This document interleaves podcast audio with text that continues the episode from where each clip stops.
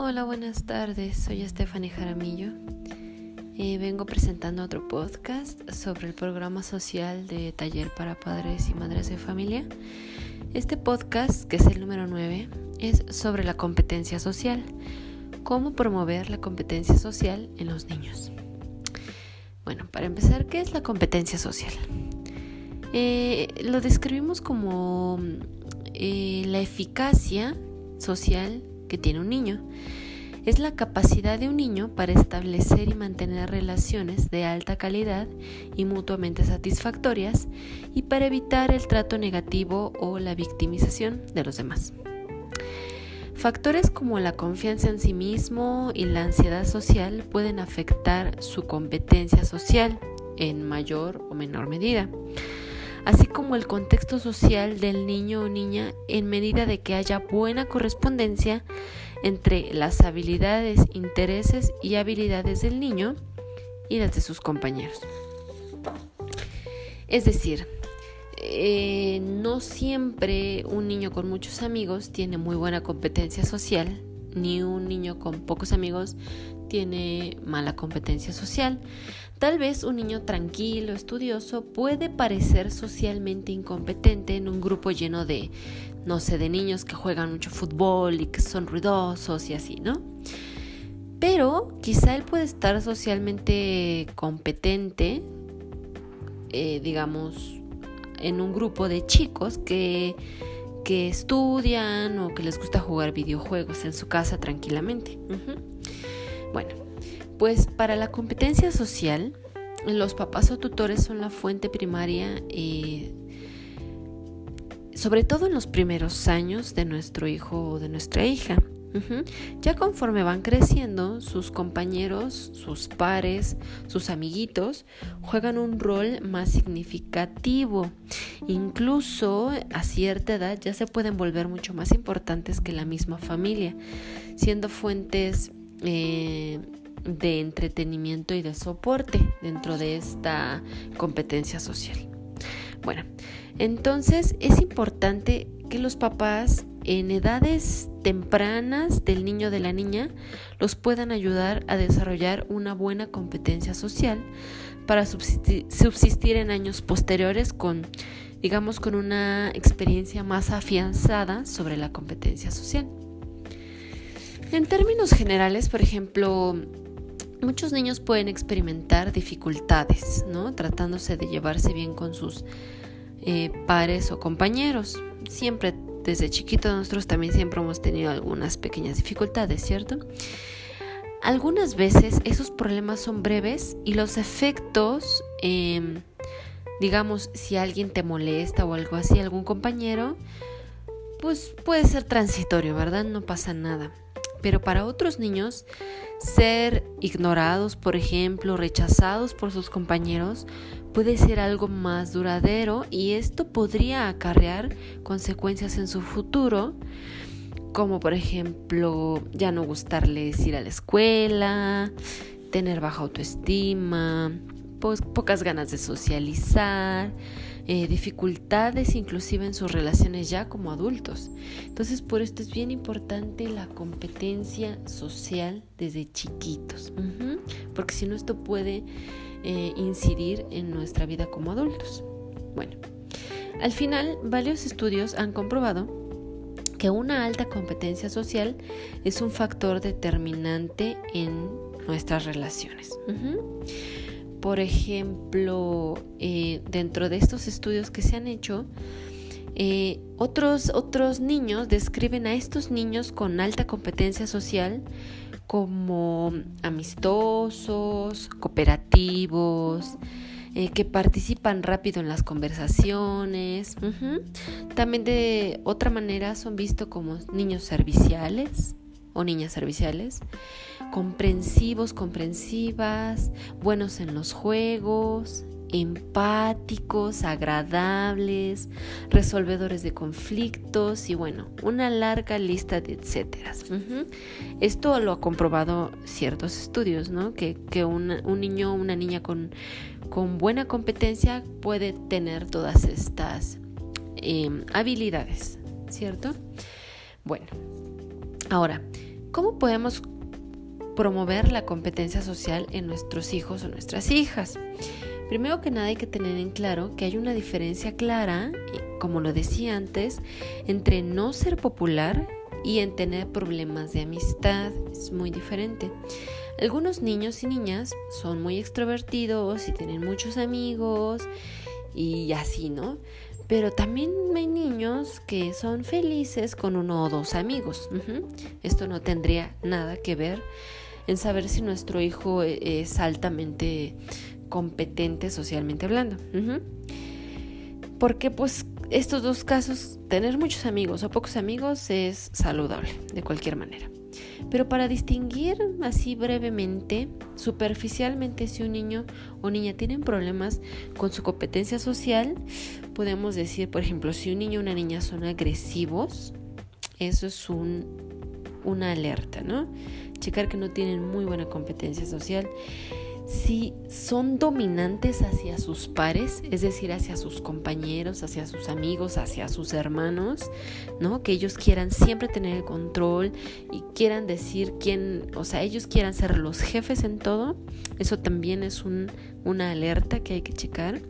Si son súper impulsivos, ¿no? O sea, de los niños típico estos niños, niñas que pegan, ¿no? O sea, que tantito se enojan y van y le pegan al otro niño eso también es una alerta, ¿no? Checar por qué tanta impulsividad. Bueno, de otra manera, como en la parte de victimización, también es una alerta, por ejemplo, los chicos que son activamente molestados todo el tiempo, que a todo el tiempo les hacen bullying, a todo el, todo el tiempo los critican. Ajá, eso también es una alerta viéndolo del lado de la victimización, ¿no? ¿Qué está promoviendo, qué, está promoviendo el niño o la niña para, para, para hacer, para recibir esto, ¿no?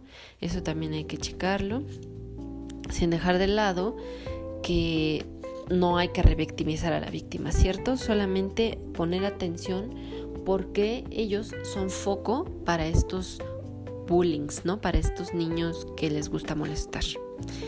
Bueno, eh, también checar, ah, digamos ya en términos como eh, de a más largo plazo, algo que también nos podría dar una, alarma. Por ejemplo, es normal que chicos y chicas tengan algún problema a corto plazo con algún compañero, ¿no? Eso es muy normal, ¿no? De, ay, es que un día me dijo esto Susana. Pero ya no pasa nada, ¿no? Después ya como si nada se iba bien con Susana y todo bien. Eh, pero si hay problemas como que muy, muy estables, muy permanentes, de muy, de muy largo tiempo con una o varias personas, esa también es otra señal de alerta, otra alarmita, ¿no? Que hay que checar. En fin, esto y quiero ser muy eh, clara, son características generales, ¿no? Tengo que hacer hincapié en que, en que saber si un niño tiene problemas de competencia social eh, no es así de fácil, ¿no? Y que también deben de ser vistas o tratadas por un profesional, ¿no? Siempre si tienes ante la duda, siempre asistir con un profesional o un experto. No, no, no, no generalizo solamente como para que tú veas, mamá, papá, las, alguna señal de alarma de las que dije, pero siempre ir con un profesional. Bueno, lo que yo quiero es darles algunas estrategias para trabajar, digamos, la prevención antes de la, de la corrección. Es eh, eh, darles algunas estrategias para que puedan trabajar con sus niños y así potencializar su competencia social. Eh, yo ya les había hablado un poquitín sobre esto en un, podcast, un podcast pasado que hice sobre la convivencia y el respeto, ¿no? La importancia de convivir y respetar al otro. Bueno, pues va por ahí mismo. Y las actividades podrían ser un poquito similares, pero estas son como más, eh, mucho más conscientes, ¿no? Tratar de que el niño sea muy consciente de su competencia social. Bueno, la primera actividad... Em,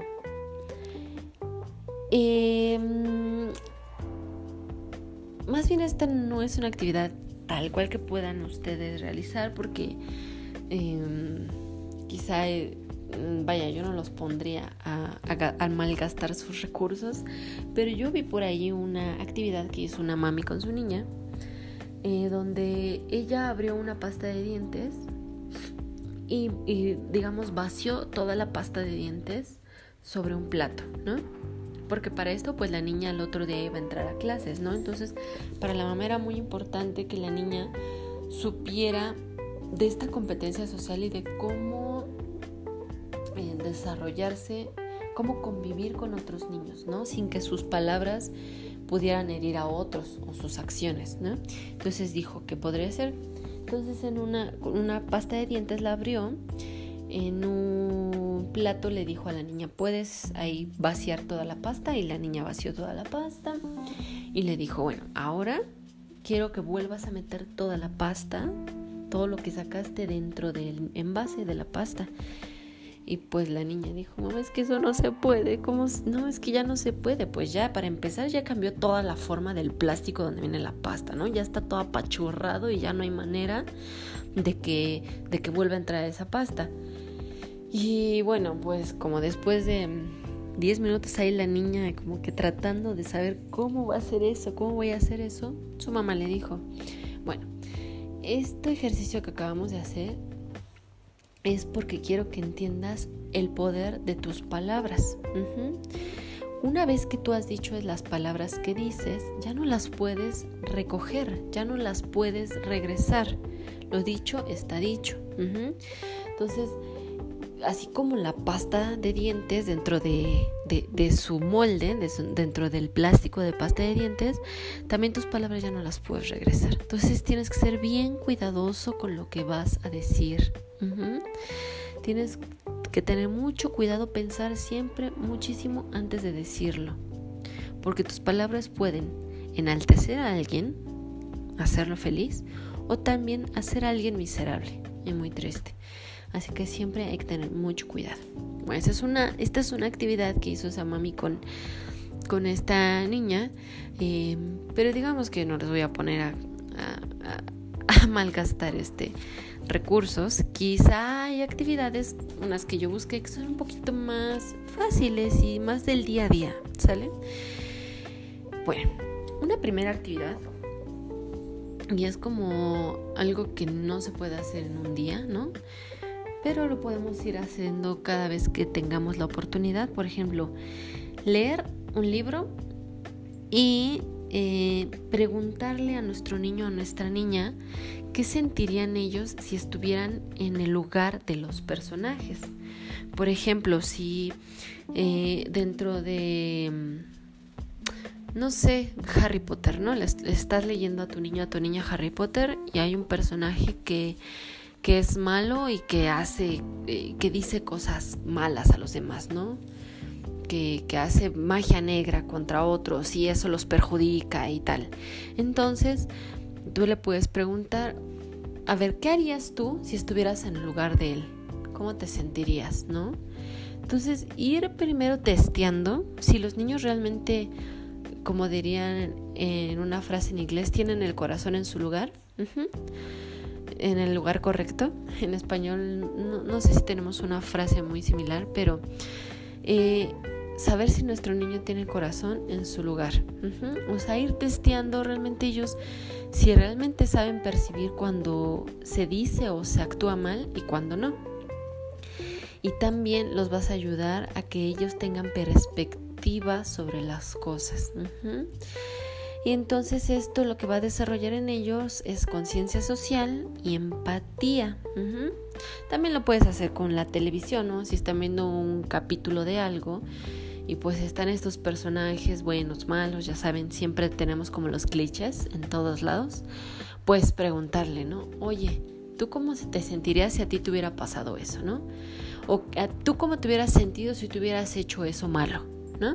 Entonces ahí vamos a empezar como a testear, como les digo, y pues nos va a ayudar muchísimo con la perspectiva, la empatía, la conciencia social sobre el otro.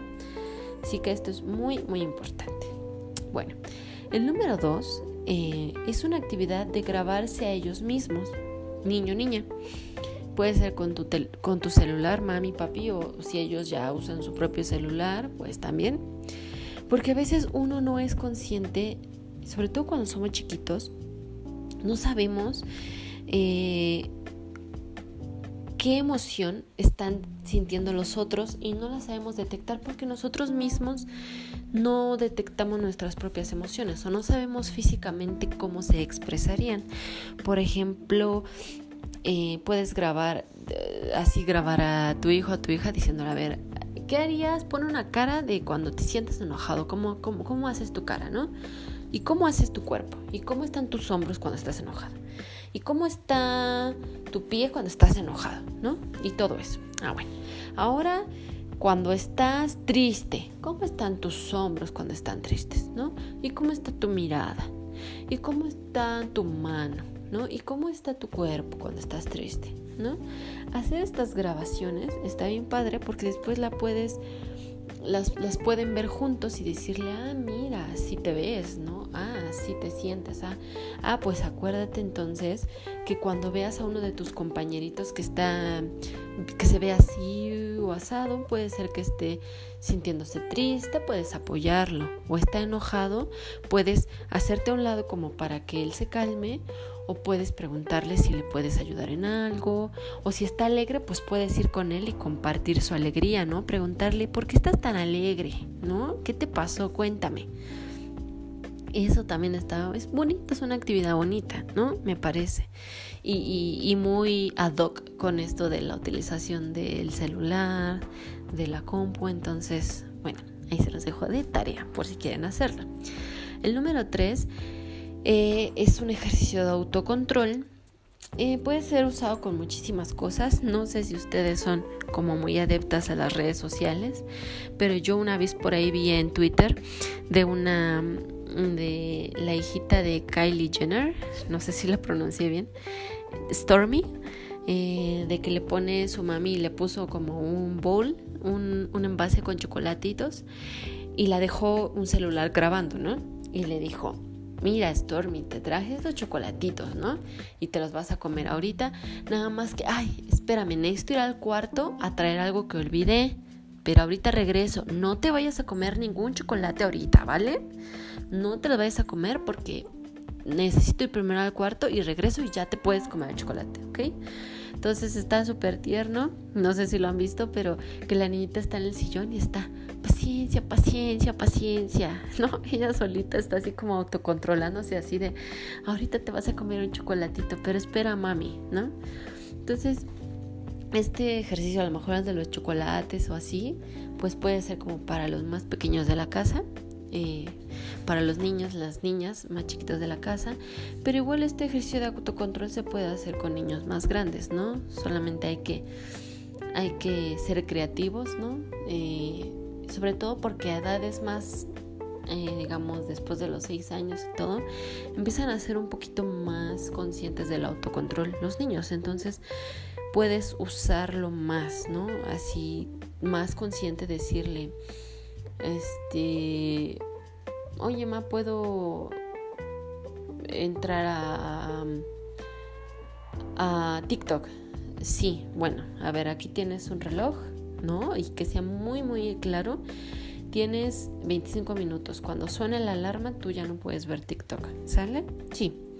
¿No? O sea, ya hacerle más consciente esta cuestión del autocontrol. El autocontrol nos ayuda en la competencia social para autocontrolarnos cuando estemos con otros, ¿no? Saber que no siempre se va a hacer lo que uno quiere, cuando uno quiere, el tiempo que quiera.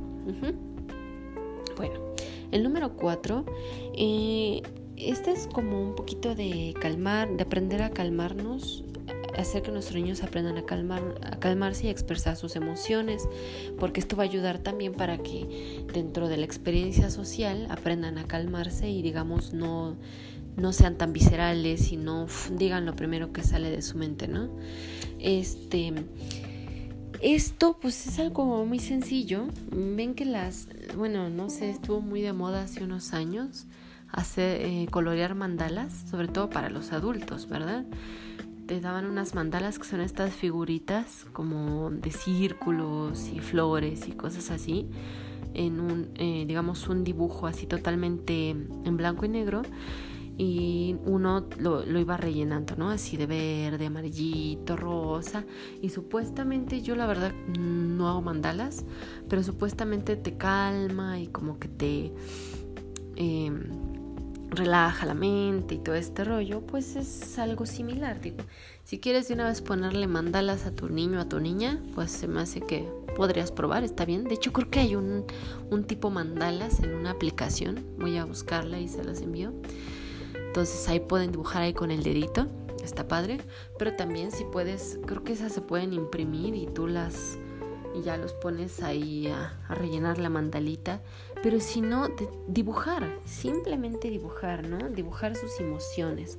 Estoy enojado, a ver, dibújame, ¿qué sientes, no? Y ahí el niño ahí está ahí dibujando la cara ahí enojada, ¿no? El, el, este, el ceño fruncido y todo. Bueno, está bien porque nos ayudan dos cosas. Se van calmando mientras ya están ahí dibujando y así van a poder expresar sus emociones de una mejor manera, ¿no? Entonces, dibujar también está bueno. Em, ahora, el quinto es para regular las emociones, porque por ejemplo en el segundo, eso de grabarse a ellos mismos, pues tú conoces ya tus emociones y sabes los demás cómo se ve cuando tienen cierta emoción. Eh, pero en este quinto eh, nos ayuda como a regular las emociones. Es decir, ¿qué hago yo para calmar esta emoción? ¿No? ¿Qué hago yo para que esta emoción se regule? ¿No? Inclusive emociones de euforia, porque también esto creo que no lo he dicho en otro podcast, pero algo que yo siempre supe es el equilibrio, ¿no? Nunca puedes tener un, una sensación de euforia, que es una alegría máxima desbaratada, porque eso también es una alerta, ¿no? ¿Por qué tanto desbarate, ¿no? O sea, y no porque no puedas estar feliz o alegre, sino la euforia lleva como a que te cualquier otra cosita que esté no tan a ese nivel de, alegría, te va a sentir muy deprimido y te puede llevar como al fondo.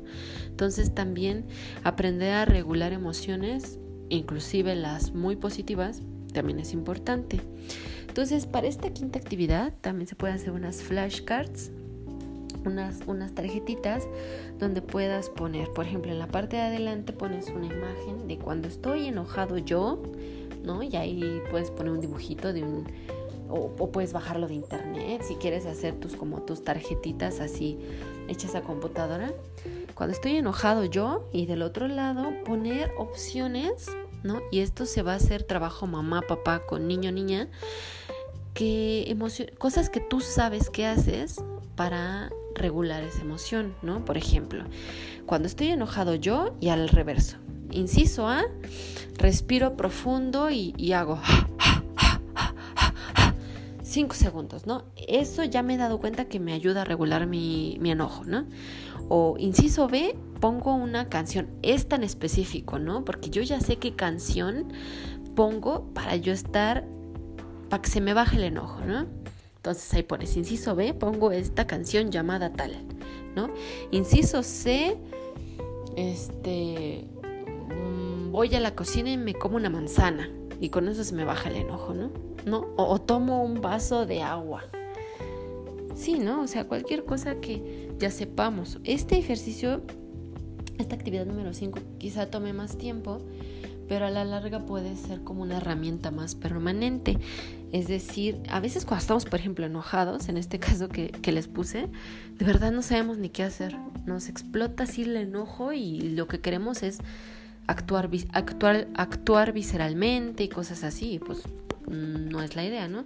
Entonces algo que podemos hacer es tener como nuestras flashcards ahí listas y ya si un día, ay, me siento así, ya tu hijo sabe que puede ir a ver sus flashcards y decir, me siento así, ¿no? A ver, vamos a ver, ¿qué hago cuando me siento así? Ah, pues hago esto, ¿no? Me siento triste, ay, voy a la cajita, ay, pon este, dile a tu mamá que te ponga esta película, porque esta película te hace sentir feliz, ¿no? O sea, sí es a lo mejor un trabajo de un día, no de un día completo, pero de un día que podamos, si queremos hacerlo bonito, así imprimir nuestras imagencitas, nuestra, nuestra, pegarlas así como en un cartoncito para que duren más, ¿no? Mm, pues si, si quieren enmicarlas, qué sé yo, pero ahí las van a tener como a la mano, ¿no? Y esto nos va a ayudar mucho la regulación de emociones. Y esto a la vez nos va a ayudar en la competencia social porque si un día estamos con nuestro niño, nuestro niño, nuestra niña están con sus amiguitos y tienen una experiencia de este tipo de emociones, ellos a lo mejor en su momento no van a poder tener las flashcards a la mano, pero van a decir, ah, sí, yo me acuerdo que cuando estoy enojado escucho esta canción y a lo mejor ya la canción ya se la saben de memoria los niños, seguramente, ¿no? Entonces la van a empezar a tararear o la van a recordar en su mente y van a decir así. y así no van a eh, actuar, actuar visceralmente eh, digamos, y, con esto a lo mejor herir a sus compañeros, ¿no? O cosas así. Entonces es muy importante también. El sexto ya es mi favorito y yo creo que los que somos de mi edad para arriba, no sé, de los 30 para arriba, sobre todo porque ahora es más como que juegos, ¿no? Videojuegos como el Xbox y eso, o o eh, en las aplicaciones del celular y todo. Pero antes lo que más jugábamos eran los juegos de mesa. Esa es la actividad número 6. Y ya lo había mencionado creo que en otro podcast, ¿cierto? Porque ¿qué te enseñan los, los juegos de mesa? Te enseñan paciencia, ¿no? Te enseñan que hay que esperar para que te toque tu turno. Te enseñan a negociar cosas te enseñan a llegar a acuerdos, hay reglas muy específicas y creo que la más importante es que te enseñan a ganar, a ser buen ganador o a ser buen perdedor. Entonces los juegos de mesa son fantásticos. Si tu mami o papi, por el tipo, digamos, de, de, socialización que tienen ahora los niños o sus nuevas formas de entretenimiento, de juegos, no tienes un juego de mesa, pues yo te sugeriría que te armaras de un buen juego de mesa si tuvieras la oportunidad. Este, hay unos que a lo mejor no cuestan tantos, inclusive que hasta tú lo podrías hacer como el uno, que me parece que no es muy caro. Y si no tuvieras la posibilidad de tener un uno, así tal cual, a lo mejor tú podrías hacerlo, ¿no? Con hojas de papel y colorcitos y armas tu uno, ¿no? Entonces esto también está bien padre y en la competencia social ayuda muchísimo ser paciente, esperar turnos, negociar, este, tener acuerdos, usar las reglas y ser un buen o mal perdedor o ganador.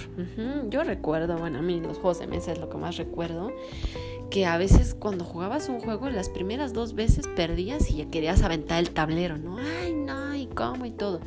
Y yo recuerdo mi papá o mi mamá me decían, no, para la otra ya no juegas porque no sabes perder.